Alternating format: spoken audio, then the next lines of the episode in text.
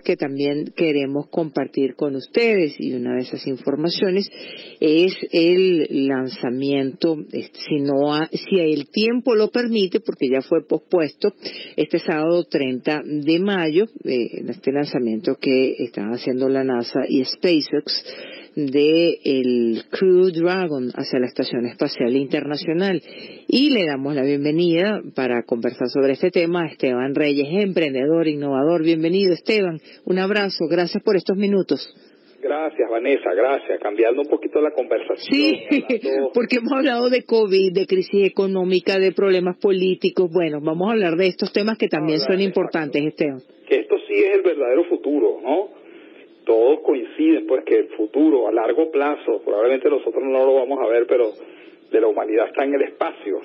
Entonces, bueno, este acontecimiento viene a reafirmar eso, ¿no? Efectivamente, Vanessa, esta es la primera vez en nueve años que desde el territorio norteamericano se lanza o se va a lanzar, porque no ha ocurrido todavía, efectivamente, como tú lo dijiste, este, bueno, una tripulación, una nave tripulada hacia la Estación Espacial Internacional el, el programa anterior del transbordador espacial fue cancelado en el 2011 por los altísimos costos que tenía este, ese proyecto para la NASA. Y desde entonces, Vanessa, ellos han estado dependiendo de, de, los rusos, de, de, los cohetes Soyuz, de las naves Soyuz que lanzan los rusos, que imagínate, Vanessa, es una tecnología de los años 60. Sí con pocas pocas mejoras, pocas actualizaciones, pero bueno, tan robusta que aún se mantiene, imagínate. A los Estados Unidos le estaba costando, Vanessa, cada viaje de un norteamericano hacia la estación espacial 80 millones de dólares. Y bueno, entonces este proyecto que se inició ya hace una década de desarrollar esa capacidad por una empresa privada, SpaceX, ¿no? Eh, y bueno, esto es un gran logro técnico, porque hasta ahora eh, solo los estados, Vanessa, habían logrado, habían, habían desarrollado la tecnología para poner un hombre en el espacio. Y es la primera vez que una empresa privada lo está a punto de lograrlo, ya todas las pruebas están hechas, este, toda la seguridad pues que, que, que, tiene que ofrecerse para que un lanzamiento así pueda llevar humano, están listas para que esto pueda ocurrir. Ahora, eh, esto no, eh, obviamente, mm, incluso eh, a pesar de haber sido pospuesto el lanzamiento previsto para este, 27 este de mayo y repautado para el para este sábado 30, Esteban, ¿esto dónde nos coloca? Porque no podemos perder de vista, mm, podemos tener la cabeza en el espacio, pero pisando tierra, nuestro planeta tiene 20.000 problemas más uno claro, Vanessa, obviamente mucha gente dirá que cómo nos damos esos lujos, pero yo creo que este, si te pones a ver los gastos en la exploración espacial no son nada con respecto a los gastos militares. Los gastos y son realmente una vergüenza para la humanidad. Y aquí se está construyendo futuro, ¿no? Y bueno, todas las investigaciones y todos los descubrimientos, bueno, están más que justificados. Hay una hay una coincidencia de la comunidad científica con respecto a esto, ¿no? Bueno, eso nos pone además, Vanessa, porque bueno, esta empresa SpaceX es dirigida por Elon Musk, ¿no? Este emprendedor surafricano que a los 18 años viajó a Estados Unidos y bueno, se ha convertido como una especie de nuevo Steve Jobs, de disrumpir en algunas industrias como lo está haciendo con sus vehículos eléctricos con Tesla y bueno, ahora con esto. Mira, en, el 2002, cuando él inició de cero, Vanessa, de cero inició esta, esta compañía, por supuesto te imaginas que lo llamaron loco. pues. claro. claro. Y además lo hizo con la intención, imagínate tú, pues, de mm, desarrollar la capacidad para colonizar, colonizar Marte, ¿no? Con una misión increíble, sobre todo este, para la gente que le gusta, pues, el espacio y la ciencia. Bueno, es convertir a la humanidad en una, una especie multiplanetaria. Eso le, daba a le, daría a la humanidad este, una defensa contra un evento de extinción masiva que pueda ocurrir, un meteorito o cualquier otra cosa, ¿no? Si la especie humana es multiplanetaria, es decir, puede vivir en dos planetas, tiene una mayor probabilidad pues de, de subsistencia ante un evento como este. Oye, esto ya estamos hablando de palabras mayores, ¿no? Palabras mayores, sí, de la, del proyecto para Marte. A los problemitas que tenemos nosotros, bueno, pues como para ponerse a llorar. Pero no hay que perder esta perspectiva, porque esto tiene que ver con la humanidad. y tiene que ver con la ciencia y tiene que ver con lo bueno que somos nosotros los humanos y, y las capacidades de lo que podemos hacer.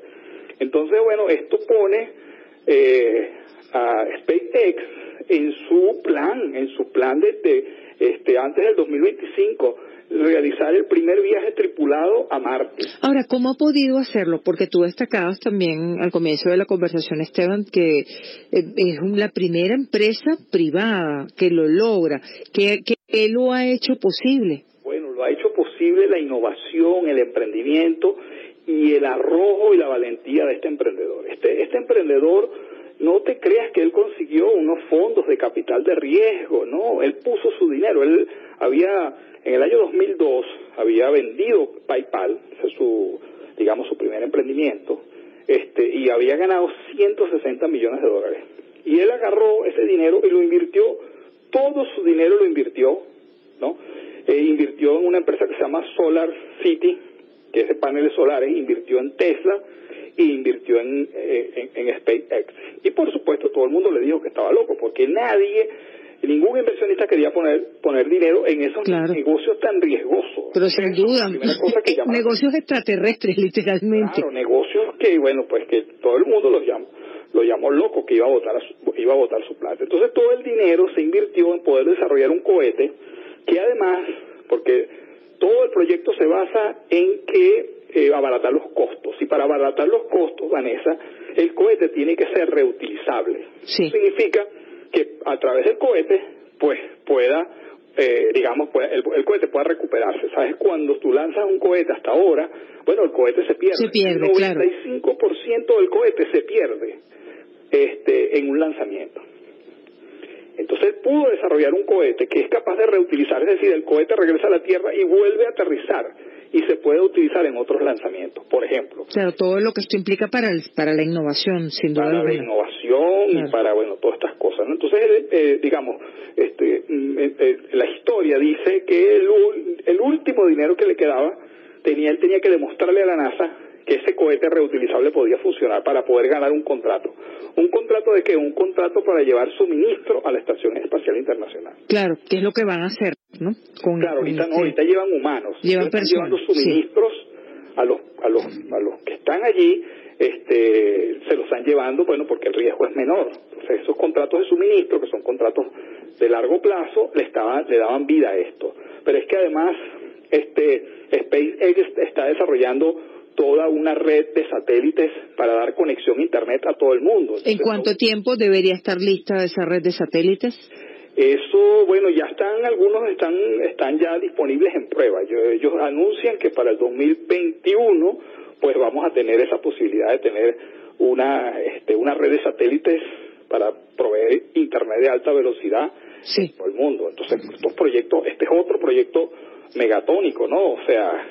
¿Y, qué gana la NASA? ¿Qué, gana la NASA con esta alianza con Elon Musk? Bueno, eh, abaratar los costos de lanzamiento, lo que le costaba la, el transbordador espacial eran unos presupuestos, bueno, que tuvo que cancelarse el proyecto porque a esos, a esos presupuestos no, no, no, no, no, no alcanzaba, no podía desarrollar eso. Entonces, ahorita ellos pagan por cada norteamericano que va a la Estación Espacial Internacional, le pagan 90 millones de dólares a, a, los rusos. Y bueno, se supone que con estos cohetes ese costo va a bajar a unos 50 millones de dólares, además de todo este tema nacionalista de que no dependen de los rusos, Sí, sin duda que también debe estar pesando allí. Claro, por supuesto, por supuesto. Ahora, Esteban, la nave, la Crew Dragon, puede llevar a cuántas personas, cuántos pasajeros? Puede llevar hasta hasta siete pasajeros, Vanessa siete pasajeros. La, la Soyuz solamente puede llevar tres. Claro, que tiene esa limitación también, también importante, ¿no? Entonces, en el contrato con la NASA, eh, ellos pueden llevar cuatro pasajeros. La NASA tiene como cuatro puestos reservados en ese contrato de largo plazo que ellos lograron por unos 2.600 millones de dólares. Y entonces ellos se reservan tres puestos. Y bueno, adivina qué, es para turismo, este, turismo espacial para que las personas puedan ir a visitar la Estación Espacial Internacional. Exacto, ya una persona lo hizo, un, inglés, hace unos cinco años atrás, pagó una fortuna, 36 millones de dólares, ahora por menos, pues, este, bueno, entonces mucha gente que tiene muchísimo dinero, que no tiene ya nada que hacer con el dinero, sí, pues claro, puede que puede darse hacerlo. tremendo gusto de pasar un par de días en la Estación Espacial Internacional. Pero bueno, todo esto apunta a, a- bueno, eso es una forma de rentabilizar el negocio, de, bueno, pero es, es increíble con, haberle conseguido viabilidad a una empresa de esa dimensión. Sin duda alguna, sobre todo eh, por lo que lo que tú planteabas, Esteban, eh, que es lo que le pasa a los innovadores y seguramente tú también como innovador lo has sufrido en carne propia, que lanzan ideas y bueno, lo señalan, pero ¿qué lo que era? Claro. Eso no va a caminar. Bueno, pues sí camina. Esta es la loquera de las loqueras. claro. Ahora estamos pensando, eh, de acuerdo con base en lo que comentabas, que podríamos llegar a Marte con este sueño de Elon Musk. Bueno, ¿En el- cuánto tiempo? Hablamos de 2024, Sí, 2025. El primer viaje tripulado, ese es el plan. Este tipo ha venido cumpliendo sus planes, Vanessa, así que tómalo en serio. Porque Sí, seguro. con, con Tesla. Y mira que ahorita Tesla Motor es la empresa más valiosa, más valorada en el mercado eh, este, de automóviles. O sea que esto no está jugando, esto, esto va en serio. Bueno, el primer vuelo tripulado va a, estar, va a ser en el año 2025. O sea que ya, pues nosotros lo vamos a ver, espero, ¿no? Tocando madera aquí. Sí. Vamos a ver, el primer vuelo tripulado. Y luego la primera colonia en el 2045. Esos son los planes. Claro. Es decir, va a haber un periodo de 10 años en el cual se va a estar enviando suministros para que cuando la primera, este, la- los primeros colonos lleguen, pues tengan todo lo suficiente para crear una primera colonia en Marte. Este, y bueno, eso está, eso está en los planes, pues, ¿no? Pero entonces sí se está, eh, como lo, como lo planteaba Esteban, es, es abrir este mercado, este, este espacio de, de los viajes comerciales extraterrestres, ¿sí? Exactamente, exactamente. Además tienen planeado, eh, creo que en dos años, eh, regresar a la Luna, por ejemplo. Esto, bueno, esto, esto es un desarrollo tecnológico tremendo, ¿no? ¿Tú sabes por qué el vuelo tiene que suspenderse para, para, para el sábado? Porque es que esto es como apuntar una diana, tiene que, la estación espacial tiene que estar en un punto exacto y a una hora exacta se va a lanzar el sábado a las 3.22 hora de, de, de, de- de la Florida porque es la forma de que el cohete llegue usando la menor cantidad de energía a la Estación Espacial Internacional. Entonces, eso tiene una razón de ser también. ¿Ah? Que tiene una razón de ser también, ¿no? Claro, hay unas ventanas de lanzamiento para poder, eh, para poder, es como apuntar una diana, pues tú lanzas el cohete, tiene que estar, el objetivo, que es la estación, tiene que estar en una posición determinada para que eh, este, la nave pueda llegar exactamente a ese punto, ¿no? A través de, pues, de unas maniobras, ¿no? Que también, a diferencia del Soyuz, esta, esta, esta, nave tiene un piloto automático, un autopiloto en base a inteligencia artificial, etcétera, y el piloto, claro, está ahí como, como un respaldo, pero también incorpora esta tecnología que no tiene la nave Soyuz, que es manual, pues todo el acoplamiento que realiza la nave y las maniobras son hechas por los pilotos rusos, bueno, que son expertos en eso, ¿no?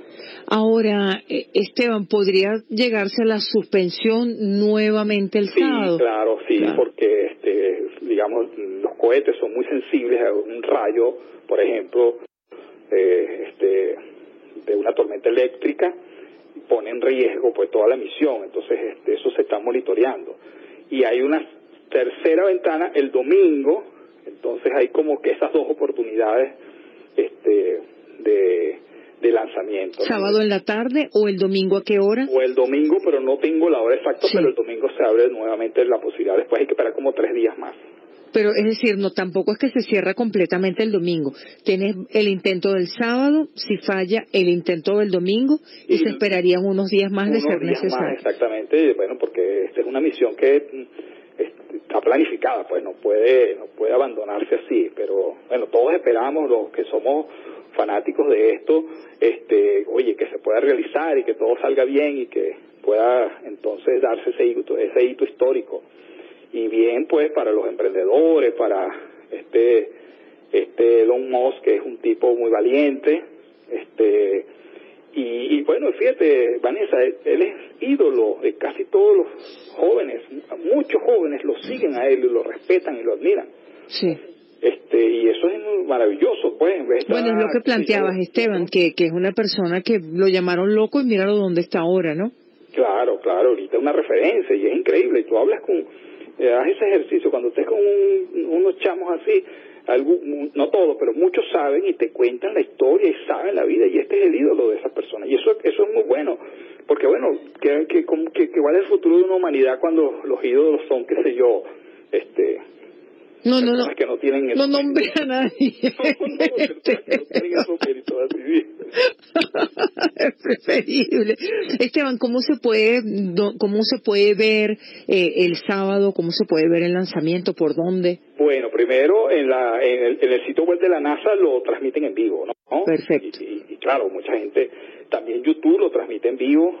Este, casi mm, la mayoría de los medios de comunicación, CNN, la BBC, también hacen la transmisión en vivo. O sea, esto por internet va a estar pues muy disponible y esto tiene su fanático. Incluso hay, hay personas este, que hacen transmisiones a sus fans este, por Twitch, por ejemplo, y ven y la gente se reúne y hacen comentarios, etcétera. O sea, hay todo un movimiento muy muy interesante. Yo creo que es importante, Vanessa, rescatar el valor de la ciencia. Seguro. Porque vivimos un mundo, chica, donde los, los, los, los, líderes y los mandatarios, bueno, no, no creen en la ciencia. Parece que les molestara. Parece que les molestara. la ciencia les estorbara.